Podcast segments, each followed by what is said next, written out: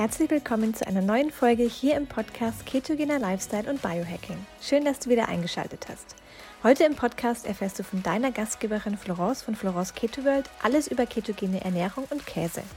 Ähnlich wie bei Milchprodukten scheiden sich hier die Geister. Für manche Keto-Fans gehört Käse zu jeder Mahlzeit dazu, andere schließen ihn rigoros aus. Bei Käse gibt es tatsächlich ein paar wichtige Punkte zu beachten. Ganz viel Spaß beim Zuhören!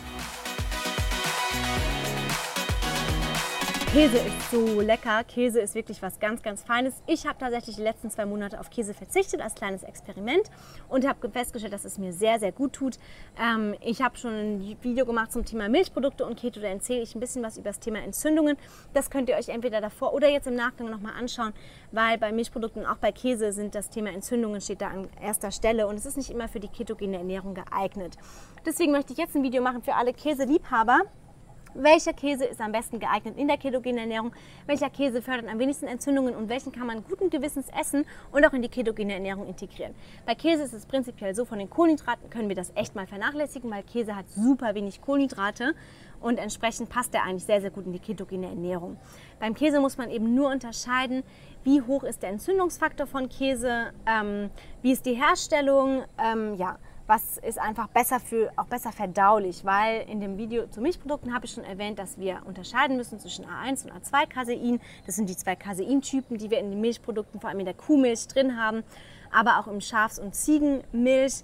Und ähm, früher, wie die Kühe noch auf der Weide standen und äh, Gras gefressen haben und noch nicht irgendwie Stress ausgesetzt waren, wo wir noch keine hormonelle Veränderungen hatten und wo sie auch noch kein Industriefutter bekommen haben, hatten wir vermehrt A2-Casein, was das bessere Casein ist, was auch für den Körper viel, viel besser verdaulich ist als A1-Casein. Heutzutage durch die ganze Industrie und dass die Kühe einfach nicht mehr nur Gras zu essen bekommen, sondern auch wirklich anderes Futter, was eben sie ein bisschen mästen soll, schneller irgendwie ja, die Milchproduktion anregen soll und wir dadurch die Kühe und auch die DNA der Kühe gentechnisch ein bisschen verändert haben als Menschen, weil wir wirklich immer wieder in die Natur eingegriffen haben, ist es so, dass wir primär A1-Casein haben. Und A1-Casein ist sehr, sehr schwer verdaulich für den Körper. Es verweilt länger im Verdauungstrakt und kann deswegen auch Entzündungen hervorrufen. Und ähm, genau deswegen haben wir es oft bei Milchprodukten mit entzündungsfördernden Produkten zu tun, weshalb man die nicht so oft essen sollte. Aber es gibt zum Glück Käse und es gibt auch Milchprodukte, die man äh, guten Gewissens essen kann, wo man sich keine Sorgen machen soll. An erster Stelle Blauschimmelkäse. Blauschimmelkäse, ja, was wie ähm, Bavaria Blue oder ein ähm, ja, Gorgonzola nicht unbedingt, aber ein ganz normaler Blauschimmelkäse ist es so, die Bakterien, die für den Blauschimmelkäse verwendet werden, das sind ja so Pilze, die das ein bisschen schimmlig machen, das Penicillin. Also die werden aus dem Penicillin gewonnen oder die, werden, die zählen eben zu den Penicillinpilzen.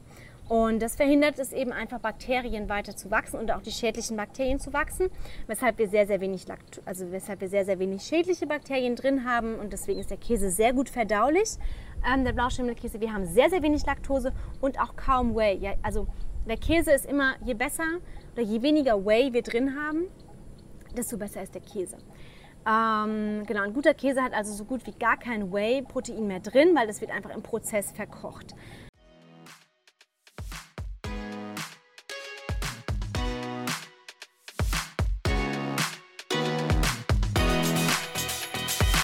Wir stellen immer wieder fest, dass es nicht an der Disziplin scheitert, warum Menschen ihre Abnehmziele nicht erreichen. Oft sind die meisten sogar extrem diszipliniert, sie befolgen nur die falschen Tipps. Weil Florence und Andreas immer wieder die gleichen Fehler feststellen, haben sie ein PDF erstellt. Die fünf Gründe, warum du nicht abnimmst. Wenn du es noch nicht gelesen hast, dann lade dir dieses kostenlose PDF am besten herunter. In 10 Minuten Lesezeit findest du heraus, ob einer dieser Punkte auch auf dich zutrifft. Den Link findest du in den Podcast Show Notes. Ähm, Genau. Ähm, dann haben wir an Platz zwei eigentlich für mich an erster Stelle Feta, Schaf- und Ziegenfeta. Also wirklich hier auch nicht den Kuhmilchfeta nehmen, denn der Schaf- und Ziegenfeta ist so viel besser, weil in Schafs- und Ziegenmilch haben wir ähm, eigentlich hauptsächlich A2-Casein drin. Das ist das bessere und das besser verdaulichere Casein. Ähm, deswegen ist einfach Schafs- und Ziegenmilch zu bevorzugen. Das gleiche gilt für Ziegenkäse. Ähm, ist einfach besser verdaulich und hat auch weniger von dem A1-Casein drin. Und tatsächlich macht es auch nicht so abhängig wie, Ziege, äh, wie Käse aus Kuhmilch, weil wir haben weniger von diesem Casemorphin drin. Das wirkt wie ein Opiat Und das macht uns mehr oder weniger süchtig. Das ist eben auch durch diese Genveränderung, die wir im Futter haben, die wir eben durch die DNA-Veränderung der Kühe auch hervorgerufen haben, durch die Veränderung des Futters und die Veränderung der Tierhaltung, ähm, ist es so, dass wir eben viel mehr von diesem Casemorphin drin haben, was uns dann wiederum abhängig macht vom Käse.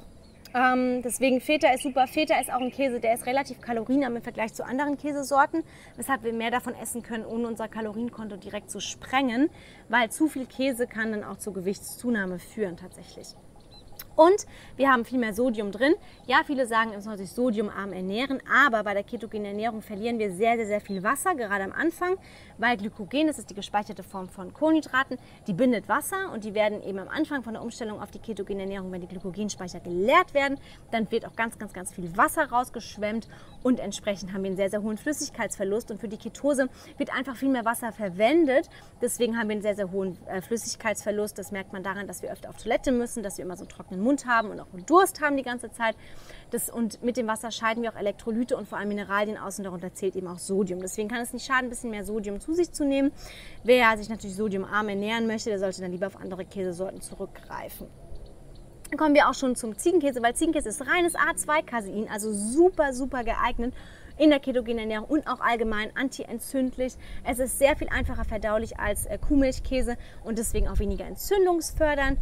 Ähm, es kann der Körper einfach besser, verdauen. Außerdem haben wir im Ziegenkäse ganz, ganz viele mittelkettige Fettsäuren und wir wissen, die MCT, die Medium Chain Triglycerides, also die mittelkettigen äh, Triglycerid-Fettsäuren, aus denen kann der Körper ganz, ganz gut Ketonkörper bilden. Und deswegen sind sie für die ketogene Ernährung super wichtig und ganz, ganz spannend. Und da haben wir auch einige davon im Ziegenkäse drin. Deswegen, liebe Leute, wer keinen Ziegenkäse mag, der sollte sich vielleicht mal rantasten. Wer Ziegenkäse liebt, der darf den gerne weiter konsumieren, weil wir haben hier auch keine Abhängigkeit. Es ist für den Körper viel, viel besser aufzunehmen und viel einfacher verdaulich. Deswegen ist Ziegenkäse und Feta eigentlich so die erste Wahl. Und ich habe mich auch entschieden, nach meinem Experiment jetzt vier Wochen oder zwei Monate ohne Milchprodukte, dass ich vermehrt auf Ziegen und Feta oder Ziegen und Schafsmilchprodukte zurückgreifen möchte. Weniger Kuhmilch, denn Kuhmilch ist eigentlich das, was wirklich entzündungsfördernd wirkt. Und wenn Kuhmilch, dann aber aus Weidehaltung und biologischer, artgerechter Haltung, weil das ist ganz, ganz wichtig, um einfach dieses Art 1 gering zu halten, was eben diese Entzündungen im Körper auch fördert. Äh, Mozzarella hier ist es besonders wichtig, Mozzarella an sich ist nicht verkehrt. Ähm, am besten natürlich Büffelmozzarella, weil ich habe im letzten Video schon erwähnt, Büffel dürfen auch rein rechtlich gar keine ähm, andere Nahrung als äh, Gras bekommen. Deswegen ist Büffelmozzarella auch ein bisschen teurer, aber es ist immer noch die bessere Wahl als ein Kuhmozzarella.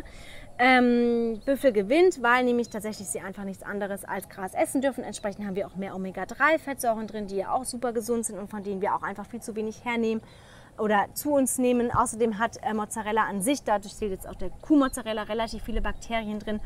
Und wir wissen, je mehr Bakterien wir drin haben, deswegen ist auch der Blauschimmelkäse so beliebt, desto einfacher ist es zu verdauen für den Körper und desto mehr wird das ausgewogen mit dem Casein, was der Körper schlecht verdauen kann. Also je mehr Bakterien, desto besser. Das gilt für Milchprodukte, das gilt genauso für Käse. Ähm, Emmentaler wird länger fermentiert. Äh, Emmentaler ist einfach so, warum sind die Löcher im Käse? Im Fermentationsprozess ist es so, dass sich Gase bilden im Käse und das lässt diese Löcher aufploppen. Deswegen haben wir Löcher im Käse. Und ähm, ja, wie der Name, wie das einfach schon sagt, wir haben Gase drin im Käse ähm, in Form von diesen Löchern oder die diese Löcher bilden, die sind aber immer noch im Käse drin. Entsprechend kann es sein, dass es auch schwerer verdaulich ist für den äh, Körper. Emmentaler hat null Kohlenhydrate. Emmentaler ist eigentlich super für die ketogene Ernährung, aber auch aus Kuhmilch. Deswegen hier auch wieder auf Bio- und Weidehaltung achten. Lieber ein bisschen tiefer in die Tasche greifen für einen guten Käse. Und ähm, wer sich sodiumarm ernähren möchte, der sollte vielleicht lieber auf Emmentaler als auf Feta zurückgreifen, weil Emmentaler hat viel, viel weniger Sodium drin. Also wer darauf achtet, wer nicht so viel Wasser binden möchte in seinem Körper, ähm, weil Sodium bindet nun mal auch wieder Wasser und es kann auch zu Wassereinlagerungen kommen, ähm, der kann eher zu Emmentaler greifen. Parmesan ist deswegen eine super Wahl. Parmesan wird nicht pasteurisiert. Pasteurisiert ist einfach ähm, der Prozess, in dem die Bakterien gekillt werden. Parmesan wird nicht pasteurisiert und wird sehr, sehr lange gereift. Also so ein richtig guter Parmesan ist zwölf Jahre gereift und entsprechend ist er deswegen auch so trocken und hat so gut wie keine Laktose. Ist entsprechend auch leichter verdaulich, weil keine Laktose drin ist. Ähm, je älter, desto besser und durch die lange Reifung ist er auch weniger entzündlich. Als jetzt zum Beispiel ein Münsterkäse, als beispielsweise ein Cheddar-Käse oder ein Gouda, der ähm, eben nicht so lang gereift ist. Genau. Das ist einfach zum Thema Käse. Das heißt, wir nehmen hier aus diesem Video mit, Käse, je länger gereift, desto besser. Je mehr Bakterienkulturen drin, desto besser, wie bei Blauschimmelkäse. Und Schafs- und Ziegenmilch ist zu bevorzugen. Es gibt auch ähm, Hartkäse aus Schafsmilch, zum Beispiel, ähm, weiß nicht, manch äh, französischer Käse ist aus Schafsmilch. Das ist unbedenklich möglich, kostet halt ein bisschen mehr, aber ich finde, für die Gesundheit sollte einem nicht zu schade sein.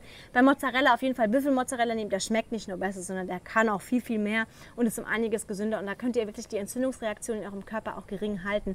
Ich selber habe festgestellt, die, äh, diese acht Wochen ohne Käse, auch ohne Kuhmilch generell, kein Joghurt, keine Milch, Milch habe ich vorher schon nicht getrunken, aber auch kein Joghurt, kein Kuhmilchkäse also ich fühle mich wahnsinnig, wahnsinnig gut. Meine Verdauung ist um einiges besser und ähm, ja, ich stelle auch fest, dass ich weniger oft die Nase hochziehe. Da haben sich viele auch hier auf YouTube mal beschwert, dass ich immer so gemacht habe in meinen Videos. Das geht auch mit diesen Entzündungsreaktionen im Körper mit einher. Also wirklich inflammatorische Sachen werden auch durch Milchprodukte und vor allem durch die Kuhmilch heutzutage gefördert.